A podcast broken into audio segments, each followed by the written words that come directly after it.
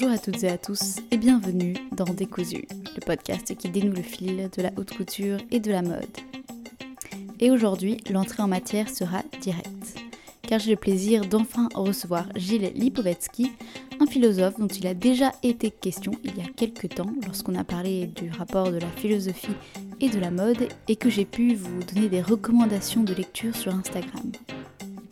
Et oui, car Gilles Lipovetsky est un essayiste agrégé de philosophie, en somme un intellectuel, qui réfléchit sur la mode d'un point de vue social et philosophique depuis déjà de nombreuses années. Ce n'est pas un philosophe qui se contente au domaine de la mode, bien sûr, mais il l'utilise comme un outil pour sa réflexion. Une réflexion extrêmement riche, comme vous allez le voir. J'ai le plaisir aujourd'hui de le recevoir dans Décousu pour parler de son dernier livre sorti aux éditions Gallimard, donc en 2023, se nomme Le Nouvel Âge du Kitsch, essai sur la civilisation du trop. Un essai rédigé avec Jean Serrois. Ce sujet est intéressant car le kitsch, vous allez le voir, c'est une notion en réalité assez complexe, qui explique beaucoup de choses et qui en même temps soulève de nombreuses questions.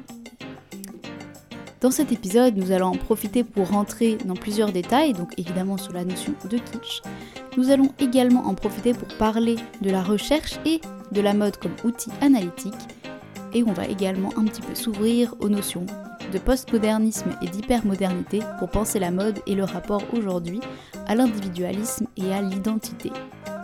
Enfin bref, un programme assez riche. Et encore une fois, je vous le rappelle, N'hésitez pas à partager l'épisode sur vos réseaux, notamment sur Instagram, en rejoignant la page Décousu Podcast. Et d'ailleurs, c'est toujours un réel plaisir d'avoir vos retours et vos commentaires. Donc n'hésitez surtout pas à nous rejoindre sur Instagram où je le rappelle, une semaine sur deux sort des articles. Mais bon, maintenant que tout ceci est rappelé, moi j'arrête de parler et je vous laisse en compagnie de Gilles Lipovetsky.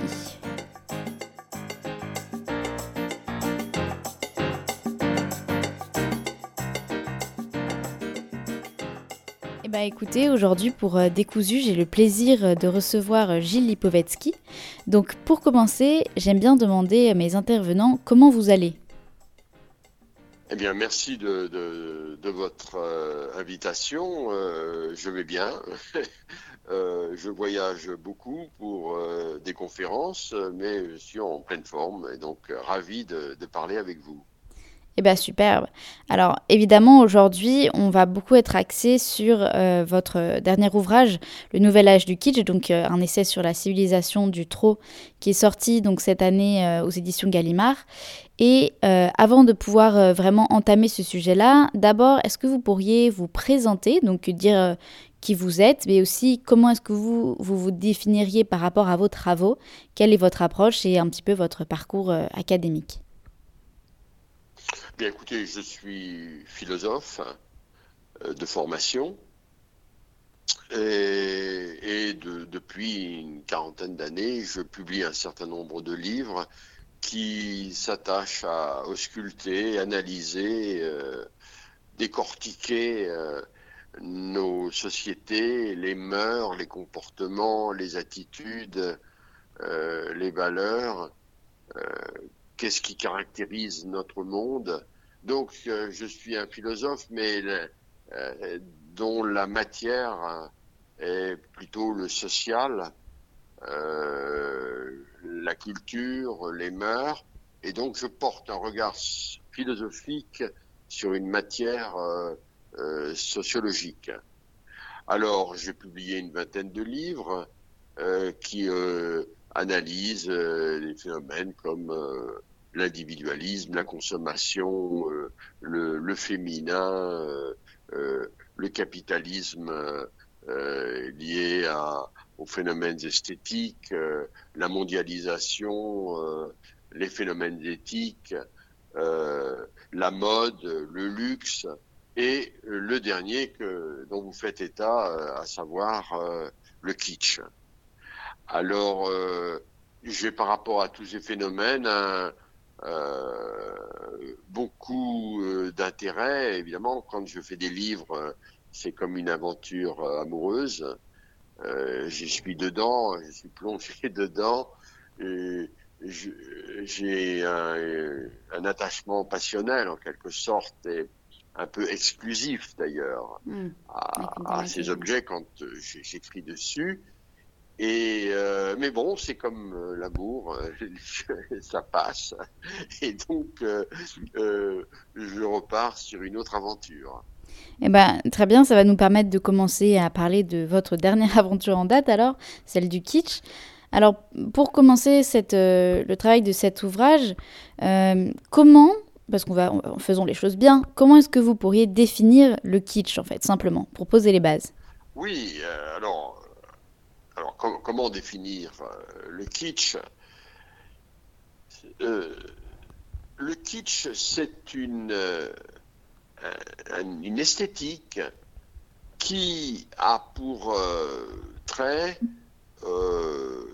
l'excès, la surcharge, le trop, le clinquant, l'éclectique, et qui est donc souvent associé euh, au mauvais goût, euh, parfois le ringard.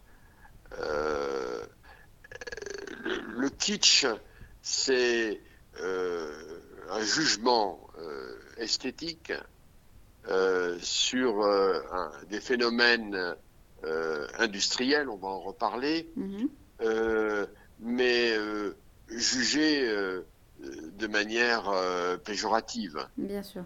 Euh, le, le kitsch, en, en gros, euh, en tout cas jusqu'à récemment, bon, ça fait partie du phénomène, Mm. jusqu'à récemment est détesté, euh, honni Oui. par les gens de goût, etc.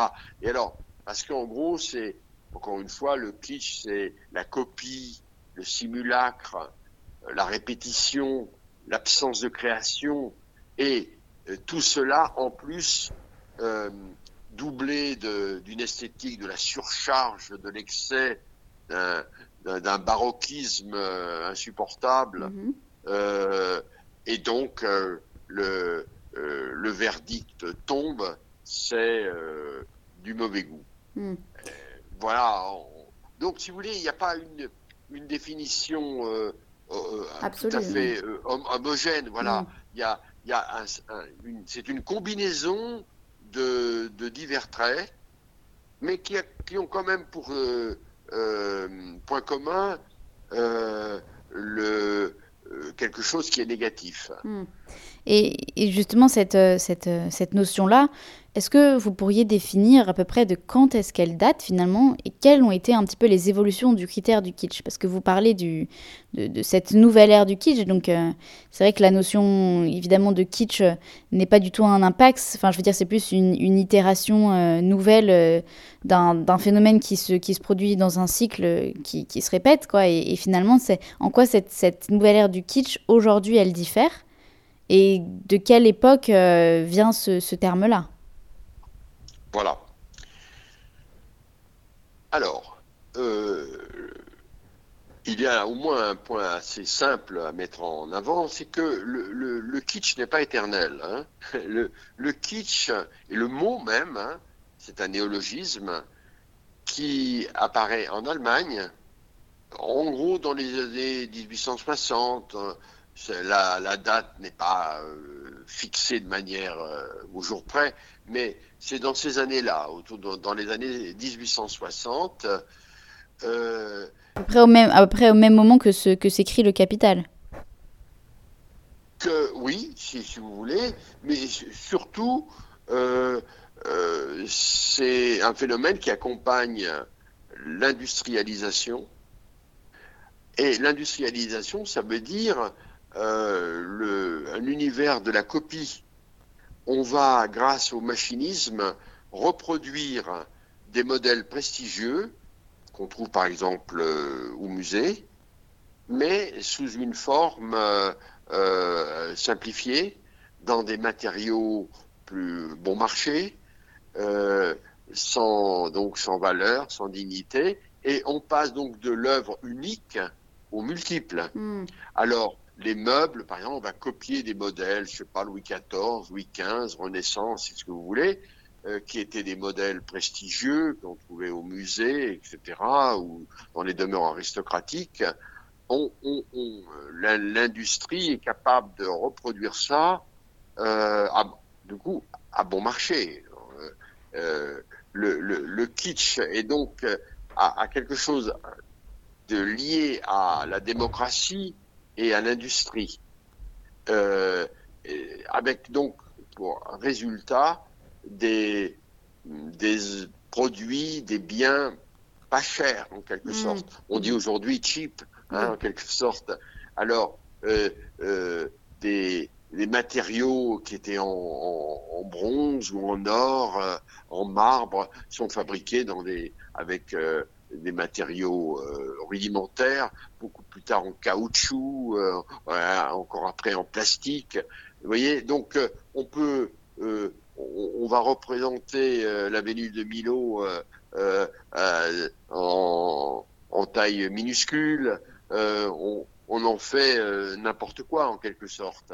Est-ce que, vous pensez finalement que vous avez parlé de quelque chose de très intéressant, vous avez parlé de, démocratie, c'est un terme auquel on ne pourrait pas forcément penser quand on parle de ça, et finalement aussi de valeur. C'est-à-dire, est-ce qu'on peut considérer que euh, la désacralisation, c'est-à-dire le fait de rendre ça très euh, mainstream, si on veut dire, enfin très démocratique finalement, euh, c'est quelque chose qui a fait perdre sa valeur à, comment dire ça, sa valeur esthétique et, culturelle presque à un objet en le rendant kitsch? Alors c'est un débat.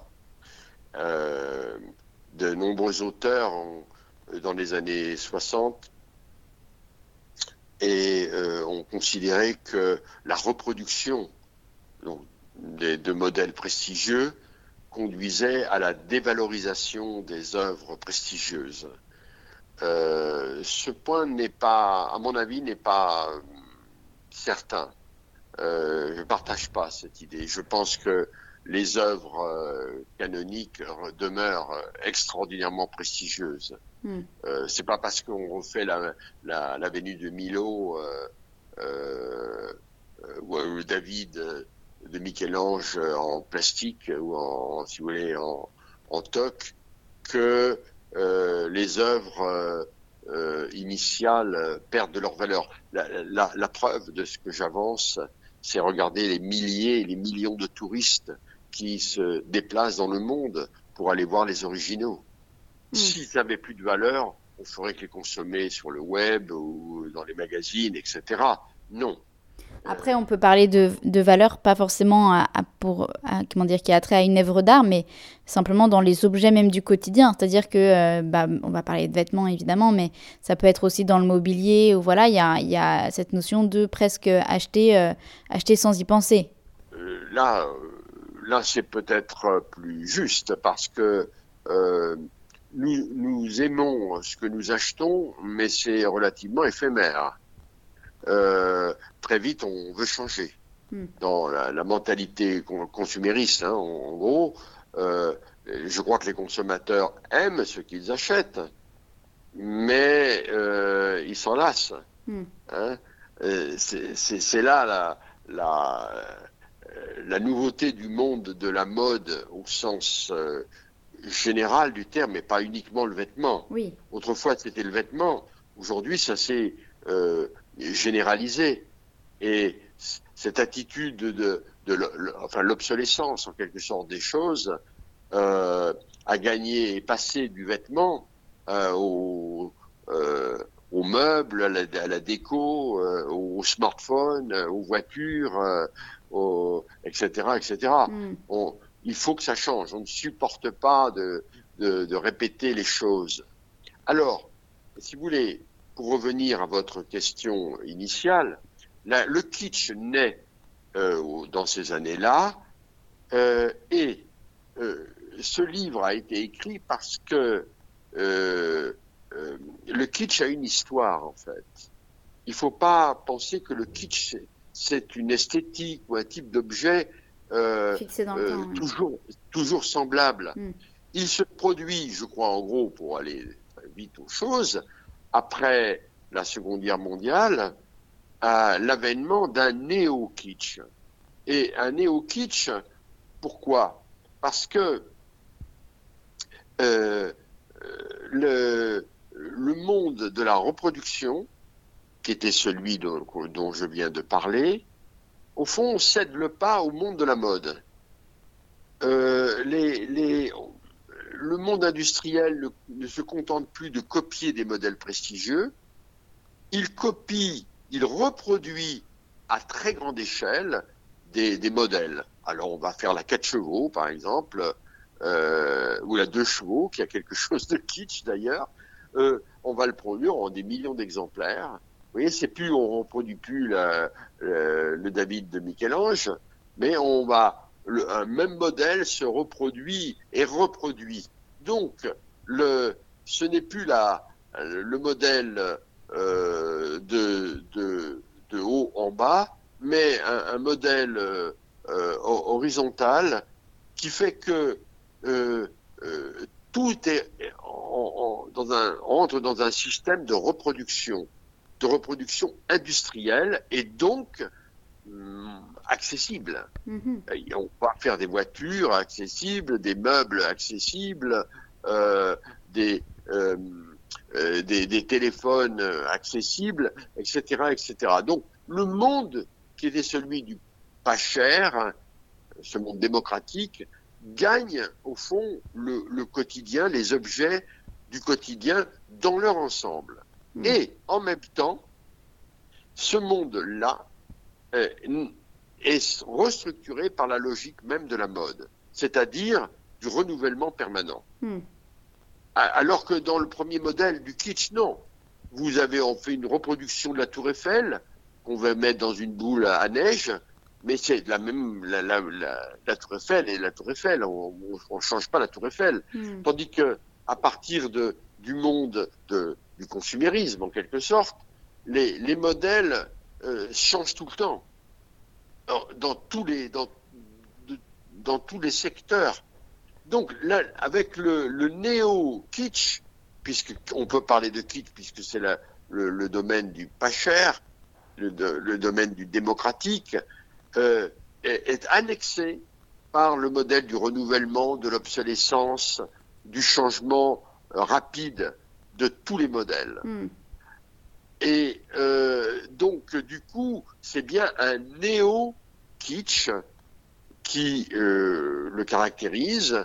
On peut dire aussi qu'en gros que le grand magasin qui apparaît dans les années 1860 également, et qui a été un des grands vecteurs de, de diffusion de, mm. du kitsch première, euh, première façon, cède le pas au, au, supermarché ou, ou, et plus tard encore aux centres commerciaux, etc., euh, comme euh, vecteur de ce kitsch.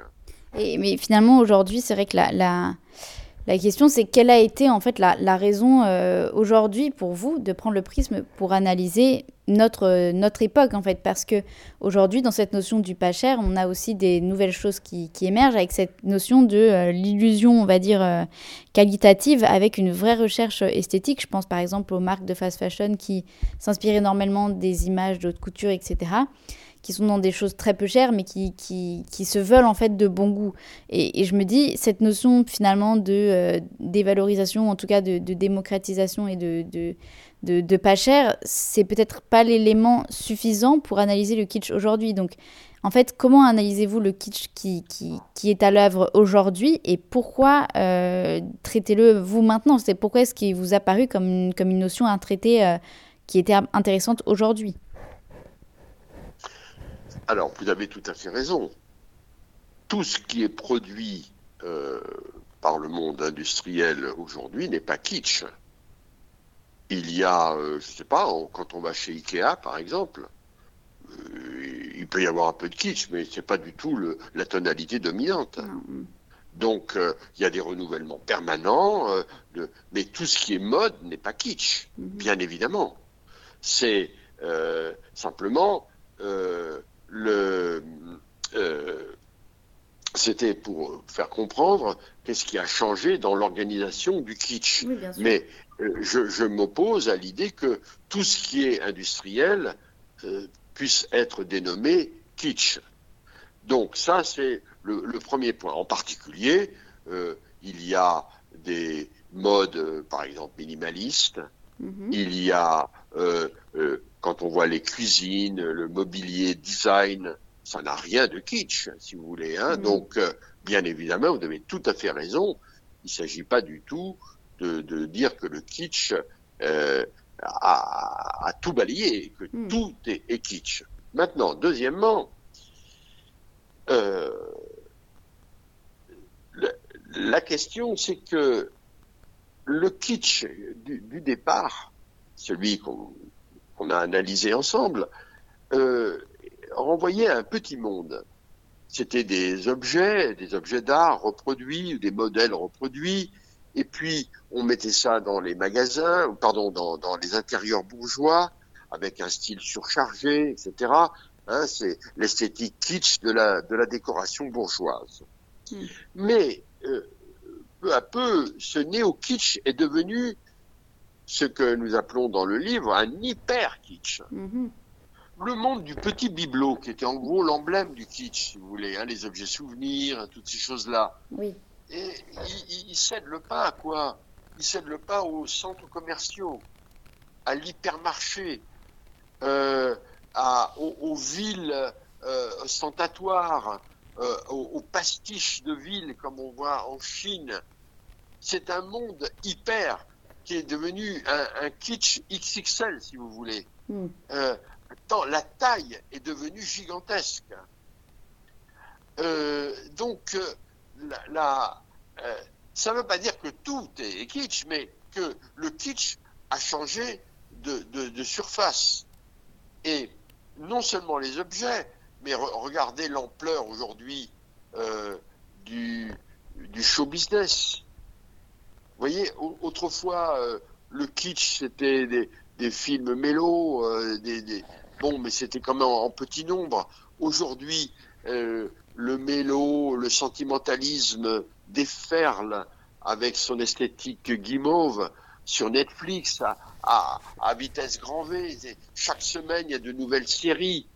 Euh, Bollywood, c'est-à-dire le, le cinéma euh, indien, produit plus de 1200 films par an.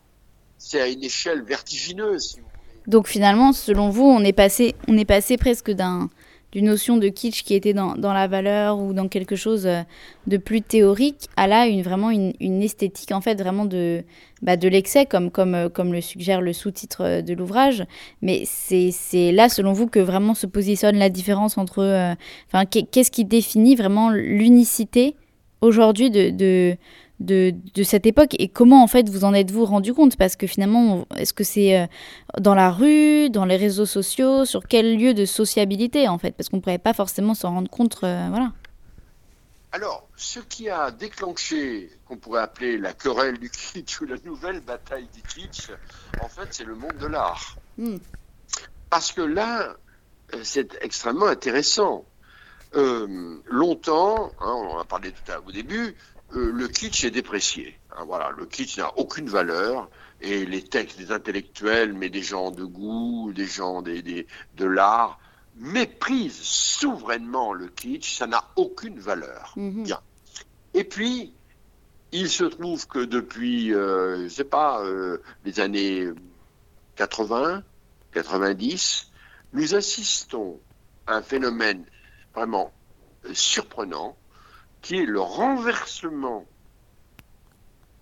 d'appréciation portée sur le kitsch. Mm.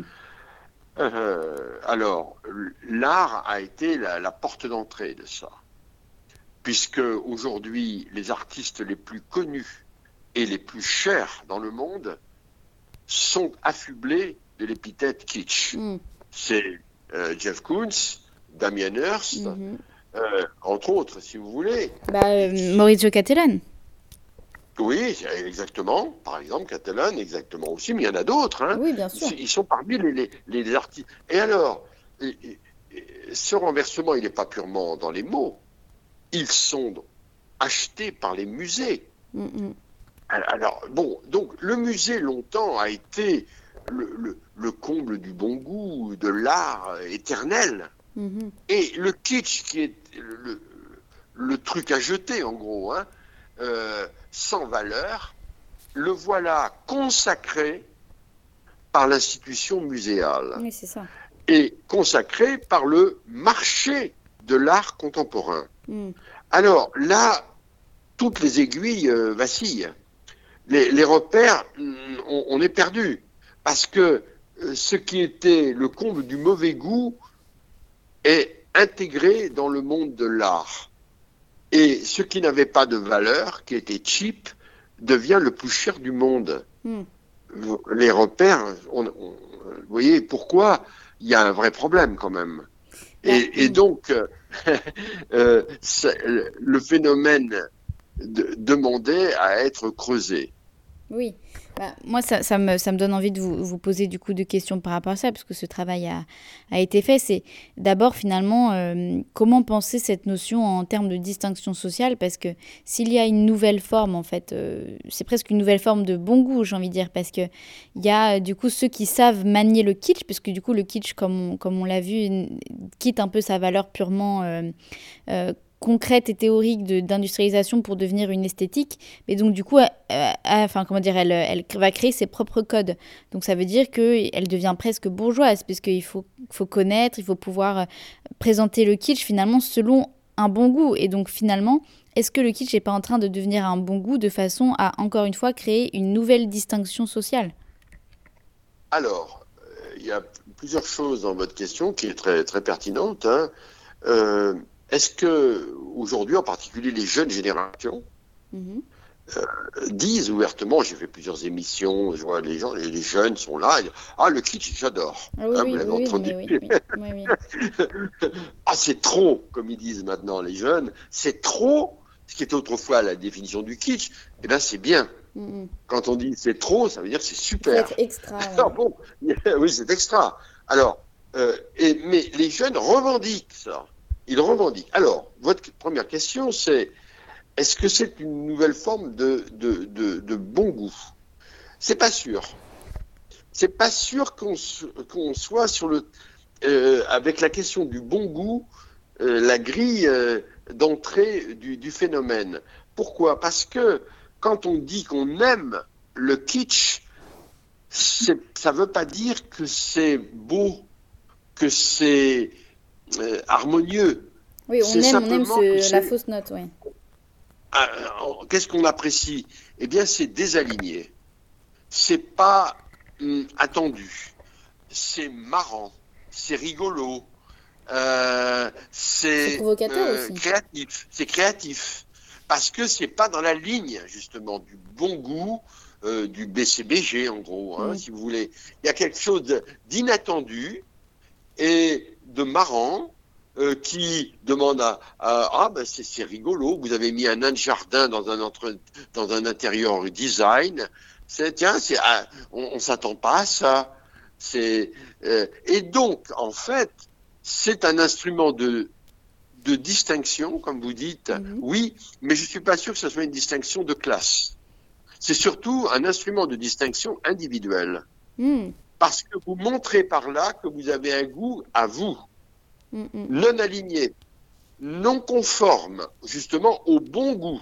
Mm, Alors, vous allez acheter un, truc, euh, je dis truc exprès parce que ça n'a pas de valeur, je sais pas, au marché aux puces, un, vieil objet euh, de, de grand-mère, etc. Vous allez le mettre dans une vitrine, dans un intérieur euh, très dépouillé. Hum.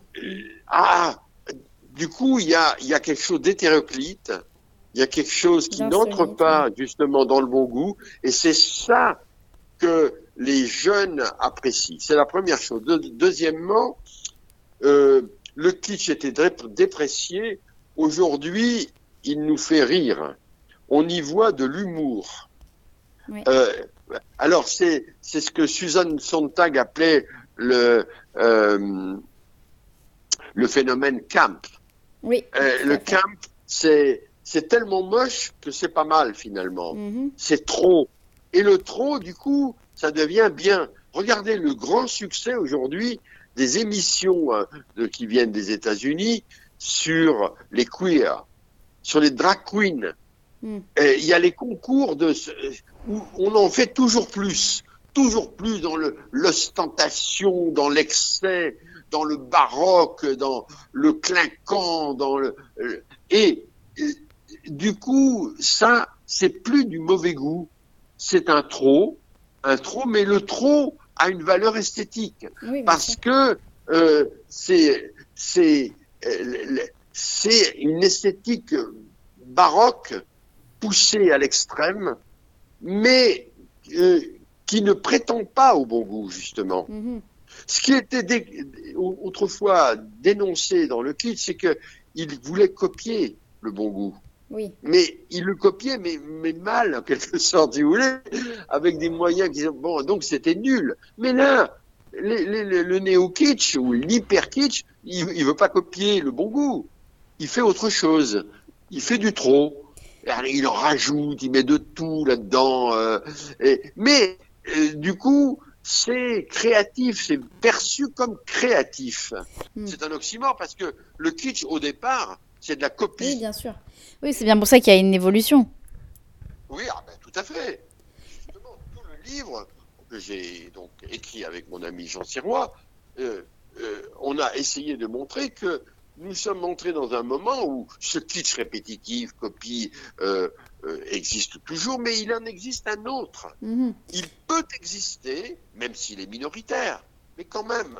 Mhm. un kitsch qui n'est pas de mauvais goût. Oui. Un kitsch créatif qu'on trouve, je sais pas. Alors prenons euh, dans le cinéma Almodovar. Vous voyez quand même, c'est oui, Almodovar, on va pas dire que c'est du mauvais goût, mais prenons un domaine qui vous intéresse tout particulièrement et, d'un créateur qui est euh, l'enfant terrible de la mode, Jean-Paul Gaultier. Voilà, alors Jean-Paul Gaultier, il a joué sans cesse avec le code du kitsch, tout le temps, tout le temps. Et, hum, et ça, ça, me donne juste aussi envie de, de par rapport à cette, cette, cette nouvelle définition qu'on peut faire du kitsch, moi j'ai aussi envie de vous demander finalement cette, cette définition-là qu'on peut définir comme excès, comme trop, sans parler de bien ou de mal, simplement en, faisant un constat. Est-ce que selon vous, cette recrudescence, elle peut se, se, se lire selon un prisme, alors postmoderniste, je sais que vous n'avez pas vraiment ce terme, donc plutôt hyper moderniste. Et, et, et pourquoi? Bah, C'est hyper moderne d'abord presque par définition. Oui, bien sûr. Parce qu'on est, on est tout dans l'hyper. Regardez, euh, autrefois c'était le bibelot, vous voyez, le bibelot, le petit bibelot dans, la vitrine de, la, vieille tante, d'accord. Ou bien euh, Notre-Dame de Paris dans une boule de neige, c'est des petits trucs si vous voulez. Hein. Bon, voilà. Mais maintenant, vous allez dans les shopping centers euh, à Dubaï, c'est des, dizaines de milliers de mètres carrés. C'est énorme. Euh, les, les, les, les, les hypermarchés qui s'étalent. Euh, c'est Dubaï, c'est un peu la ville. L'hyper, tout est trop. L'hyper, c'est le, trop, c'est la, la, la, taille gigantesque. Euh, les, on, on, fait plus une copie en miniature de Paris, on recopie un, un quartier haussmanien en Chine, par exemple. ou des, euh, voilà. Alors, euh, la, la, taille a changé. Hein. C'est dans le sens que c'est hyper. Oui. C'est hyper. par par, euh, par l'excès même. Et puis, c'est hyper parce que le, le, kitsch a, a, envahi des domaines qui autrefois se constituaient précisément contre le kitsch. Prenez le design l'architecture moderne, la mode même, mhm. euh, euh, refusait l'esthétique kitsch. Quand on voit, je ne sais pas, les grands créateurs, euh, Chanel à Saint-Laurent, à, aucun moment ils auraient voulu jouer la carte du kitsch. À mm. aucun moment. Mm. Maintenant, vous avez le luxe même, le luxe qui était le comble du bon goût, de, des œuvres chères, des beaux matériaux, flirtent en permanence avec le kitsch. Vous voyez, Alessandro Michele, qui a été le, directeur bah, de Gucci, bien sûr. Gucci hein, c'est un, un, créatif kitsch. Oui, euh, bien sûr, et puis même la, la, la, place du hip-hop, euh, du côté bling, etc.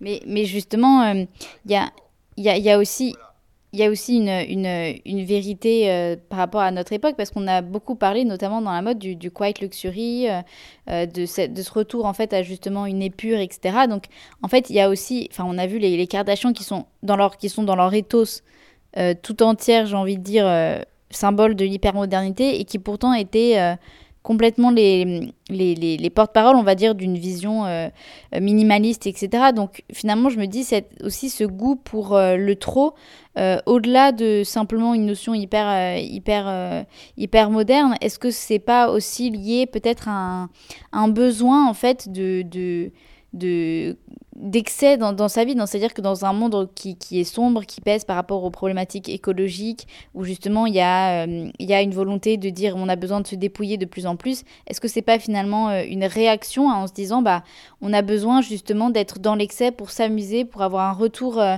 un retour à, un je m'en foutisme et, et au-delà justement de toutes ces notions dont on a pu parler, est-ce qu'il n'y a pas quelque chose aussi de plus instinctif? Écoutez, je partage intégralement votre, euh, votre euh, point de vue. Euh, alors, premièrement, d'abord une petite remarque. ce qui est hyper aussi, c'est la cohabitation aujourd'hui du quiet luxury avec un hyper kitsch mm, mm, mm. luxueux. Il y a les deux. Il y a les deux.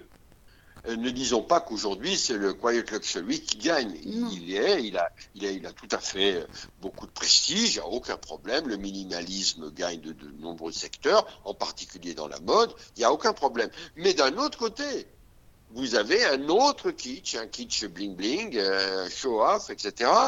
Euh, et les deux euh, ne s'excluent plus. Ils s'excluent dans l'esthétique, mais pas dans les fêtes. Mm, mm, mm. Donc, voilà. Alors, deuxièmement, deuxièmement, euh, la question c'est pourquoi, au fond, cette expansion du domaine du kitsch à toute chose euh, les objets, euh, les visuels, mais maintenant on aurait pu parler, vous voyez, le succès extraordinaire du tatouage hmm. sur le corps. Hmm. Le corps, autrefois qui était le compte du mauvais goût, c'était les, les pirates, c'était les, les mauvais garçons.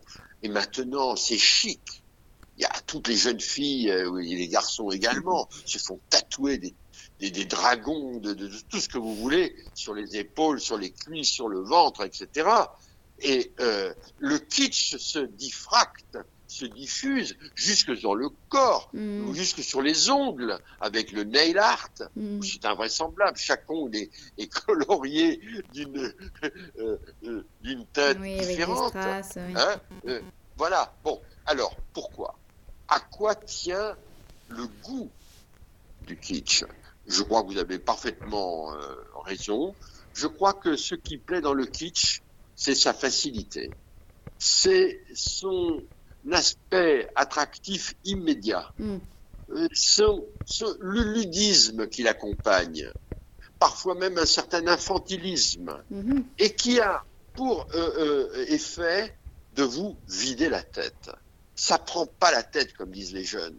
Vous regardez le showbiz, mais c'est invraisemblable. Vous voyez l'Eurovision, c'est un étalage invraisemblable de sunlight, de, de tenues argentées, euh, de, de déco, de couleurs, d'arc-en-ciel.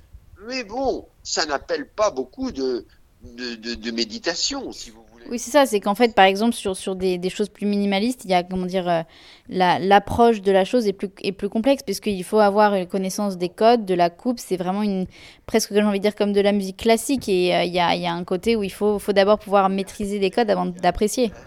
Il y, a, il y a un côté un peu ascétique, si vous voulez, hein, dans, le, dans le minimalisme. C'est le, le, le, goût du simple, de, de, du, de l'absence de tout excès. Mais il y a un côté euh, comme ça distancié là-dedans, oui, recul forcément. Euh, voilà.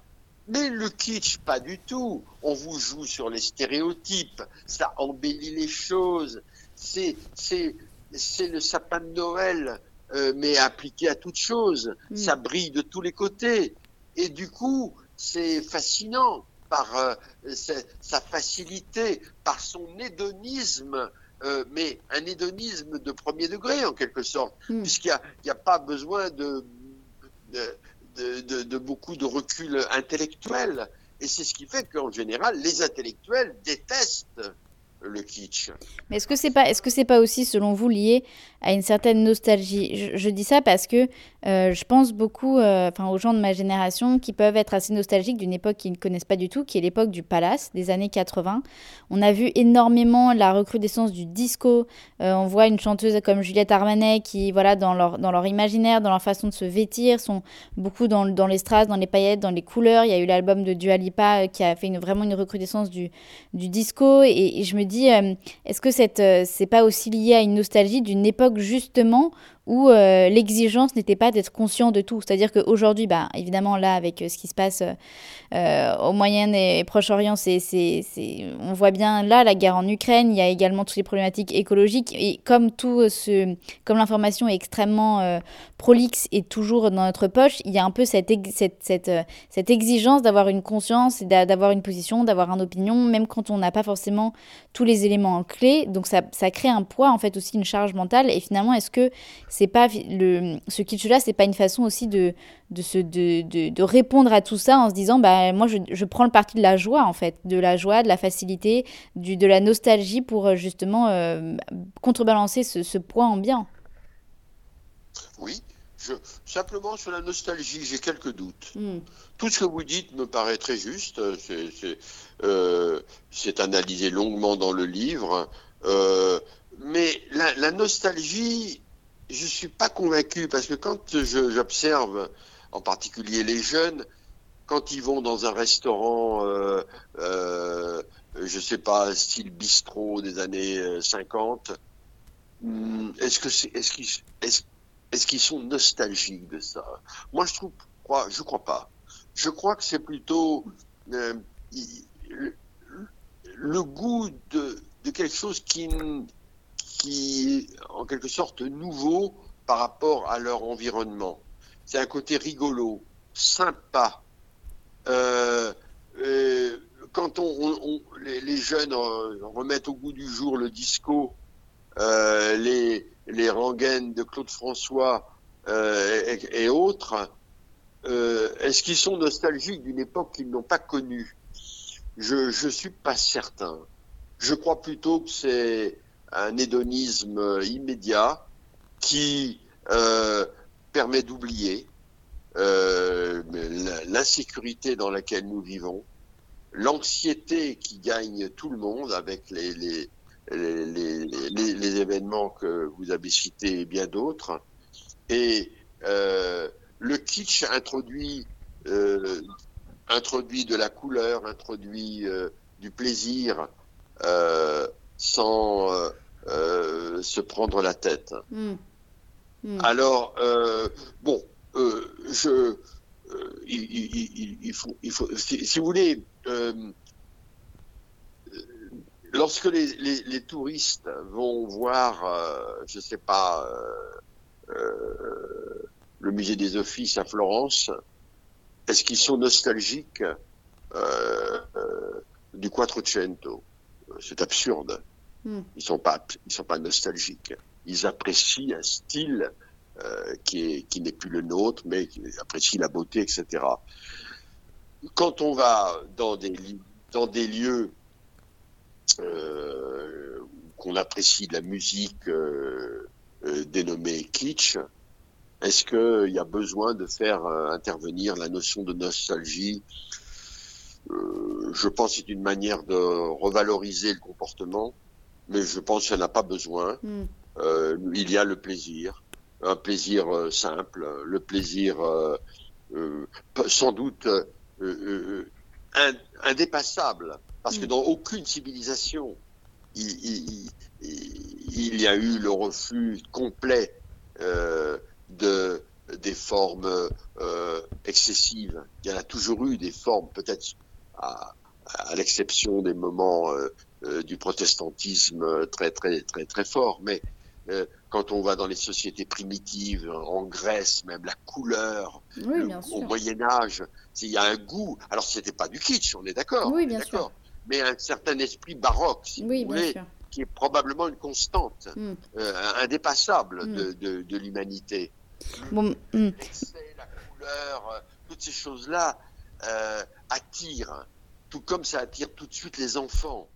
Oui, mais justement, enfin, là, je pense que par rapport à cette notion, à cette notion de kitsch, on, on va avoir, on va avoir fait le tour, mais je pense que cette notion de nostalgie peut quand même être intéressante parce qu'en tout cas, quand je vois dans, autour de moi euh, euh, beaucoup de, jeunes justement de, ma génération qui ont un peu une, enfin on appelle la tendance Y2K avec un retour aux années 2000, c'est parce qu'il y a aussi cette volonté de retourner dans, cette, euh, dans cette légèreté de leur enfance et de, retourner dans une espèce d'oubli. Je pense qu'il y, y, a aussi de, ça, mais enfin, ça resterait à, à prouver et encore une, fois une autre chose nostalgique, mais sur des choses beaucoup plus limitées. Oui, c'est plus restreint. Par exemple, dans un certain marketing, par exemple, pour acheter des, euh, une boîte de biscuits euh, avec euh, où on recopie la même boîte que vous aviez quand vous étiez enfant. C'est l'effet de Madeleine de Proust, mm. si vous voulez. Là, oui, là, mais c'est quand même assez limité sur des choses que vous avez vécues personnellement. Mm. Là, il peut y avoir une certaine nostalgie, c'est mm, vrai. Ou si vous réécoutez les musiques que vos parents écoutaient, mais c'est pas la nostalgie d'une époque euh, passée, c'est la nostalgie de votre enfance. L'individu, oui, oui, tout à fait. Bon, bah écoutez, en tout cas, là, moi je pense que par, par rapport à la notion de kitsch, on, a déjà posé pas mal de clés pour donner, euh, je pense, euh, pas mal d'entrées pour, pour, pour votre ouvrage, mais ça me donne aussi envie maintenant de d'aborder finalement de façon plus large vos travaux parce que je pense que votre œuvre en général est quand même assez prolifique et intéressante si on veut pouvoir s'intéresser euh, au rapport qu'entretient euh, la mode avec la, la, société et les différentes évolutions. Mais justement, j'aurais envie de vous demander, vous, euh, en tant que, que, phénomène éthique, social et culturel, la mode, c'est quelque chose qui vous intéresse. Est-ce que vous pensez que c'est un outil, qui, un outil de recherche qui est peut-être trop peu considéré Lorsque j'ai écrit mon livre sur la mode, qui s'appelle L'Empire de l'éphémère, mhm. c'était euh, à peu près au milieu des années 80.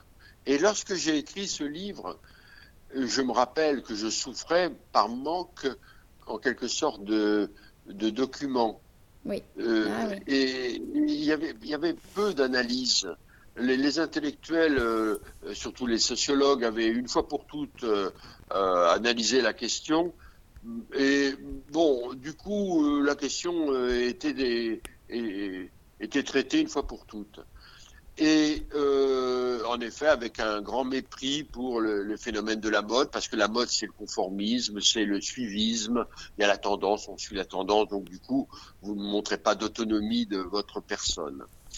Alors, depuis quand même, les choses, les choses ont changé. Hmm. Je vois que euh, de très nombreux euh, euh, sociologues, historiens se, se, penchent maintenant sur la mode mhm. et apportent des éclairages extrêmement intéressants. Hmm. Donc ça a changé, ça a changé. Ce qui n'a pas changé, c'est quand même un, certain mépris hmm, hmm. des intellectuels pour la mode, alors qu'eux-mêmes sont pris par la mode. Oui, bah tout à fait. Il n'y a pas plus snob que les intellectuels. Oui, ça me fait rire, surtout quand je, quand je pense à... Les jeunes femmes qui veulent à tout prix euh, trouver un chapeau ou une paire de chaussures euh, un petit peu euh, décalées. Bah, il, suffit, il, suffit, de regarder les vêtements des, des immortels à l'Académie française. Hein. L'obsession de se distinguer, il est au cœur même de la vie intellectuelle. Oui, bien sûr. Donc la, vie intellectuelle n'est pas à l'abri euh, du, monde, du monde de la mode. Et, justement, ça, permet aussi de, se demander finalement pourquoi euh, Enfin, c'est bon, pas, pas, tellement. Oui, non, ça, pourquoi la mode, c'est assez évident finalement, mais c'est plutôt depuis vos, depuis vos, premiers, euh, vos premiers essais, je pense notamment à l'ère du vide en 83, vous parlez beaucoup d'hyper-individualisme, de dissolution des institutions, etc. Euh, et ça, ça enfin, j'imagine que dedans, il y a aussi la, une référence. Euh, aux sociétés liquides à ce terme-là, mais est-ce que en fait vous pensez que cette analyse peut se comprendre notamment dans la mode devenue paroxystique, c'est-à-dire euh, devenant moins un espace de création qu'une course à la tendance et que cette, ce rapport-là en fait à la culture c'est généralisé et que c'est aussi pour ça que la mode peut être intéressante en tant qu'elle est un petit peu les prémices de ce nouveau rapport au monde et à la consommation.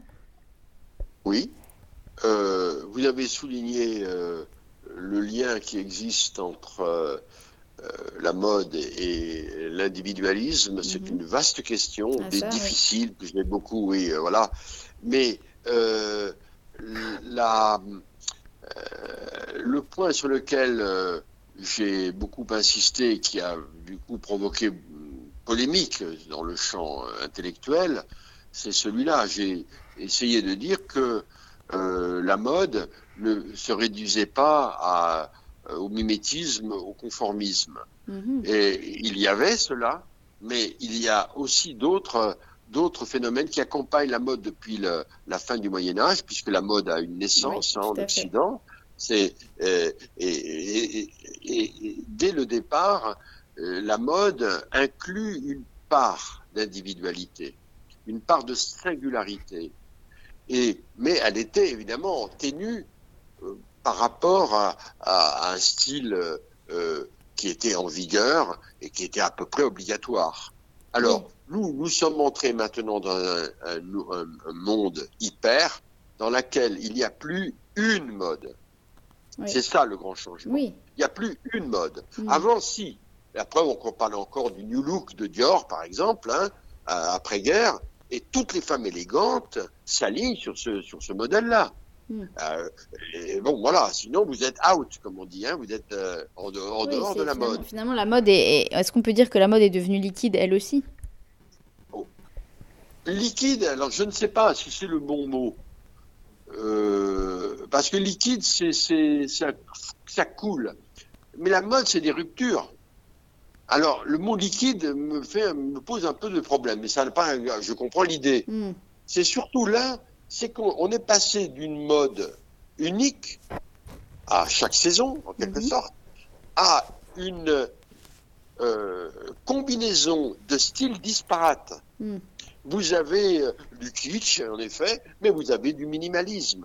Vous avez du BCBG, vous avez du vintage, et puis vous avez euh, du sportswear, et puis vous avez du grunge, vous avez bon, tous les styles cohabitent. Hmm. Et du fait même que de cette cohabitation des styles, les gens regagnent une certaine autonomie parce que c'est vous qui choisissez le style qui vous va, qui, que vous aimez à un moment donné.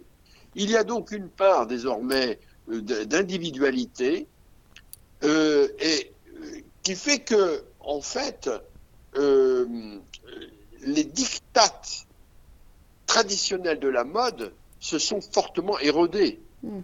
Maintenant, je, m'amuse souvent à dire, c'est difficile d'être démodé. C'est difficile parce que, bon, tout est possible. Vous pouvez vous habiller en style années 50, mais c'est pas out, c'est pas en dehors de la mode.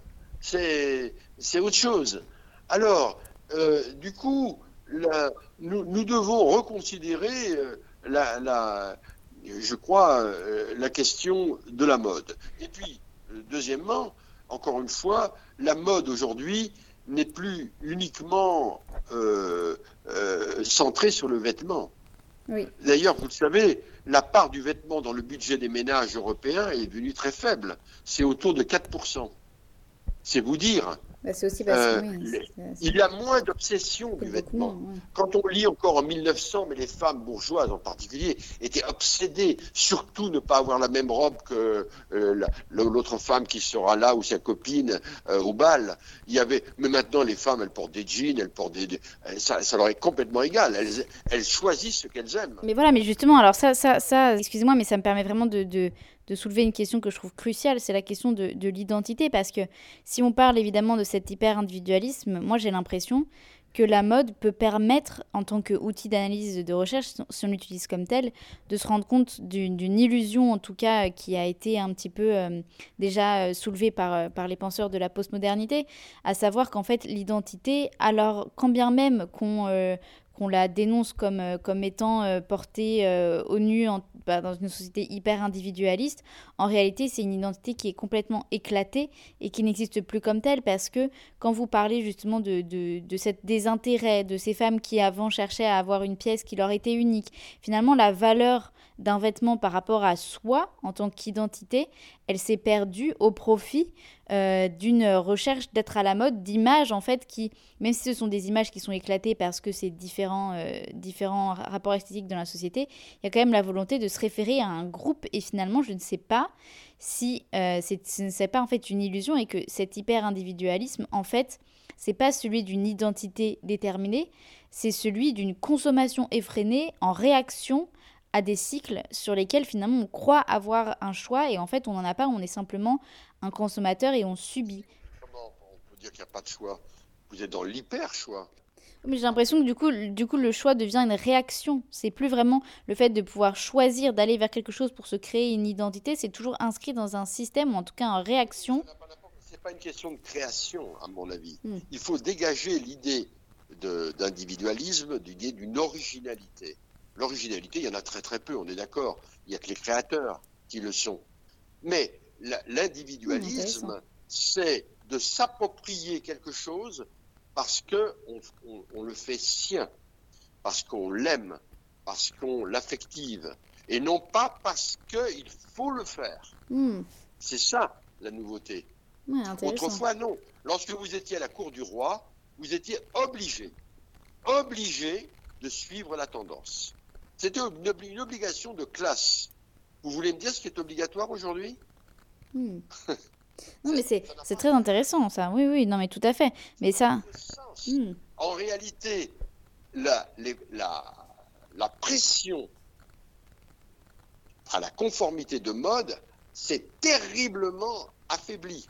Hmm. Le seul domaine qui meurt, ça c'est vrai, mais c'est pas exactement le vêtement, c'est même pas le but c'est le rapport au corps. Mm. Alors là, au corps, c'est différent. Mm. Euh, l'esthétique de la masseur, euh, le, bannissement du, poids et toutes ces choses. Là, on est d'accord. Là, il y a, une contrainte extrêmement forte liée aux images, liée à des tas de choses, et qui rendent les femmes malades, eh, ça les culpabilise, ça, casse leur, leur estime d'elles-mêmes. On est tout à fait d'accord. Mm. Mais ce qui vaut pour le rapport au corps, ne vaut pas pour le rapport aux vêtements. Aux vêtements, il n'y a plus d'unité. Il n'y a plus d'unité. Vous pouvez vous habiller comme vous voulez, en fonction du goût. la nuit, euh, si vous sortez en boîte, vous allez vous habiller un peu de manière flambante, etc. Mais le lendemain, vous allez être en sportswear, et puis euh, vous allez aller au bureau, vous allez être encore habillé autrement, et, etc., etc. Et là-dedans, de dire que c'est un tribalisme, etc., mais ça veut dire quoi? Le, tribalisme, ce n'est pas pour être euh, une fois pour toutes englobé dans un groupe, c'est vous-même qui allez provisoirement, à un moment donné, et avec une certaine ironie parfois, jouer tel ou tel rôle. Mais le choix, il est réel. Hmm. Un choix consumériste, on est d'accord. Mais c'est un choix quand même. Oui, mais ça, ça, écoutez, là, cette, cette, cette, distinction que vous faites, moi je trouve qu'elle est absolument clé et je trouve ça extrêmement intéressant. Donc euh, voilà, mais pareil, ça me donnerait envie de vous poser plein de questions, mais je pense que là, avec la, durée, il faut déjà qu'on passe à autre chose, mais c'est passionnant, vraiment. Donc euh, merci en tout cas pour, pour ça. Mais, mais je voudrais juste rapidement vous poser des quelques petites questions et vous répondez dans l'ordre que vous voulez, comme vous voulez j'aimerais savoir finalement vous votre rapport aux vêtements. Parce que euh, on est tous on est tous le, le, produit du enfin le produit on est en tout cas un, témoin du système dans lequel on vit. Donc moi j'aurais envie de vous demander pourquoi vous vous habillez? Est-ce que vous vous habillez pour vous définir, pour plaire, pour faire sérieux? Et qu'est-ce qui vous plaît dans le vêtement chez autrui? Oh ben écoutez, d'abord, euh, euh, mon rapport aux vêtements a changé en fonction de mon âge. Je me rappelle, jeune homme, j'étais très très préoccupé par le vêtir, mhm. pour des raisons de, euh, de, séduction en quelque sorte. Hein, bon voilà. Euh, bon. Euh, et puis peu à peu, avec l'âge, cette, cette dimension s'est affaiblie. Je n'ai plus beaucoup d'intérêt personnel à, à faire les, les, magasins, chercher les, les, jolies choses. Je m'habille simplement parce que je passe la clair de mon temps à travailler à mon bureau devant l'ordinateur. Donc je, suis habillé en sportswear. Euh, je suis tout le temps en jean et en basket. Euh, bon, c'est vous dire que je n'ai pas un intérêt très grand pour ces choses, mais j'ai un intérêt très grand pour comprendre euh, les métamorphoses de ce monde. Oui. Mais moi, en, tant que, puisque vous me posez une, question personnelle, ce n'est pas du tout important dans ma vie. Hmm. C'est intéressant de, voir un peu le, le parallèle, euh, le parallèle et, et justement, comment dire, est-ce que euh, parfois vous, avez autour de vous des, des, des vêtements, enfin des, des, gens, vraiment des gens de, de, votre, des proches à vous, qui ont justement un rapport aux vêtements où on pourrait presque, si on voit leurs vêtements dans une pièce et que eux sont partis, on pourrait les, les, les déceler, les, les comprendre simplement avec euh, les vêtements qui, qui restent? Autour de moi, non. Mais je, ce que vous dites me paraît très juste quand on regarde les adolescents. Là, alors, le, avec le monde des adolescents, euh, ce que vous disiez, vous, au départ, est juste. Les adolescents sont, sont extrêmement conformistes en réalité parce qu'ils ont leur, leur marque, ils veulent à tout prix telle et telle marque, parce qu'ils sont plébiscités dans leur groupe, en quelque sorte. Alors là, en voyant un, on voit un grunge, on voit tout de suite la, le groupe à laquelle ils se, ils se rattachent. Mais disons, si on laisse de côté les, les, les euh, ces groupes-là très très minoritaires euh, dans le monde de la ville, ou autour de moi, je vois des gens qui s'habillent euh, avec des styles plus ou moins différents, mais pas avec des écarts énormes. Mmh.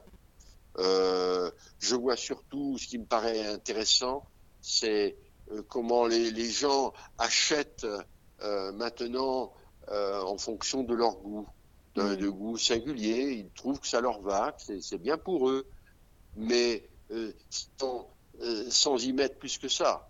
Hmm. Euh, donc, euh, je crois que aujourd'hui, le grand clivage, c'est l'âge. C'était pas le cas autrefois. Hein. Oui, oui, Avant, c'était les classes sociales. Maintenant, c'est l'âge. Hmm. Regardez, euh, l'important maintenant, autrefois, on disait dans la mode, les jeunes filles veulent copier leur maman. Maintenant, c'est un peu l'inverse. Hmm. Euh, les, on ne veut pas faire vieux. Hmm. Tout le monde, hein, les hommes comme les femmes. Hein. Mais euh, donc, euh, du coup, alors, moi, je, je suis plus très jeune, hein, loin, c'est loin qu'on puisse dire. Mais c'est vrai, je m'habille en jean et en basket. C'est une tenue oui, qui, autrefois, n'aurait pas été des hommes de bon âge, si vous hmm. voulez. Hein. Mais c'est alors, est-ce que c'est parce que je veux faire plus jeune? Je ne suis pas sûr que ce soit ça. Hmm. C'est l'esthétique jeune, c'est vrai, mais je tiens pas à tout prix à faire plus jeune. Non, c'est aussi une habitude euh, nouvelle, oui, de, de, se sentir bien. Hmm. voilà, j'ai choisi plutôt le modèle du confort, en quelque sorte, qui est une valeur moderne d'ailleurs. Hein. Mm-hmm. Euh, oui, qui est quand même généralisé en dehors du monde de la mode. Pour marcher, mm. euh, pour, pour, se promener, euh, et puis surtout pour moi. Oui. ça ne me demande pas une recherche. Oui. Parce que quand même, je vois les, les, femmes en particulier, elles passent du temps, elles regardent des magazines ou sur les web, elles regardent, il faut pas, ça passe, ça prend du temps d'être habillé de mm, manière mm, attrayante, séduisante. C'est du temps, il faut regarder. Et les femmes le font avec grâce, avec, moi j'adore, hein, mais mais, moi, je n'ai pas la patience et même peut-être ça me stresserait. Ça me stresserait. C'est je sais plus quoi choisir. voilà. bah écoutez, écoutez en tout cas. Oui, oui. C'est facile. Oui. Mais bah, écoute, en tout cas, c'est très intéressant parce que c'est vrai que si on fait ce parallèle-là, euh, par rapport au, genre, au sexe et à l'âge, il y, a des choses à aller creuser aussi. Je pense notamment aux jeunes générations d'hommes qui sont de plus en plus vers cette esthétique qu'on a considérée comme, comme féminine et qui renoue avec euh, un côté esthétique, en fait, euh, non, enfin, qui n'est pas lié à un sexe en particulier. Mais sincèrement, là, le temps passe, donc on, va, on va clore la discussion. Je vais juste vous poser une question et vous allez répondre très rapidement. C'est la question un peu terminale de décousu. C'est euh, est-ce que vous considérez que la mode peut être ou est un art? Il y a une dimension artistique ou plutôt esthétique dans la mode. Hmm. Je crois qu'on ne peut pas euh, avoir une analyse purement, euh, comment dire, euh, sociétale de la mode. Souvent, la, mode est analysée en, fonction des, des, des stratégies de distinction de classe, comme c'est la position de Veblen, par exemple. Veblen, c'est le grand texte de la classe des loisirs. Euh, la mode, il considère que c'est laid. Hmm. Euh, même, hein, c'est un puritain, voilà, pourquoi. Mais lui, il n'y a aucune dimension esthétique dans la, dans hmm. la mode. Je crois que c'est une erreur. Hmm. Il y a une dimension esthétique de la mode, inséparable de la mode. Euh, et, c'est ce qui fait d'ailleurs que on continue à apprécier on, la, la, joliesse des, étoffes, le cousu humain. Il y a une, dimension de beauté euh, qui n'est pas celle de l'art proprement dit, mhm. mais ça n'a pas d'importance. Après, c'est une question de définition. Oui.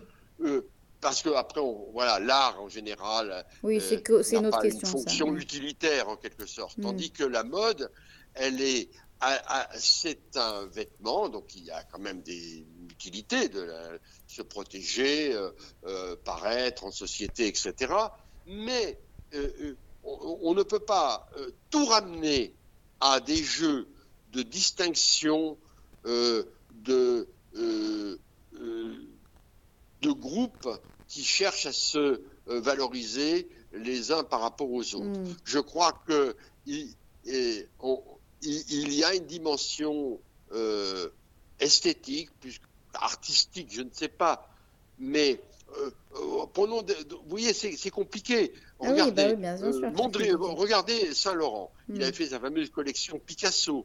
Hmm. Ou bien ses robes Mondrian. Hmm. Donc il y, avait un lien malgré tout, si vous voulez, avec l'art. Ça ne veut pas dire que les robes de c'est de l'art au sens canonique du terme, mais quand même, on, a exposé Yves Saint-Laurent au métropolitaine de New York, hmm. dans un musée. Euh, hmm. Donc aujourd'hui, là, euh, c'est un, type d'art appliqué, je dirais. Hmm. Eh ben, écoutez, en tout cas, là, les éléments que, que j'entends, moi, c'est cette notion d'esthétique que je trouve qui est très, très intéressante aussi. Mais, euh, mais voilà, mais écoutez, en tout cas, moi, je suis absolument ravie euh, d'avoir pu échanger euh, avec vous. J'espère que c'était bien. Ah bah oui, et bah, très intéressant. Il y a plein de, de, de portes de réflexion qui viennent de s'ouvrir et, et qu'on aurait, pu, euh, qu'on aurait pu emprunter. Mais là, le, le temps file. Pour ça, voilà. Mais bon, en tout cas, en tout cas je vous remercie. Et puis, bah, je, vous dis, euh, je vous dis à très bientôt. À bientôt, Agathe. Au revoir.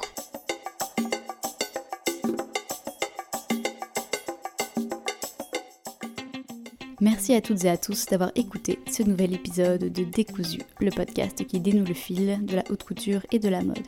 Et encore une fois, merci à Gilles Lipovetsky d'avoir participé à cet épisode et de nous avoir offert ses réflexions sur le kitsch et également sur notre époque.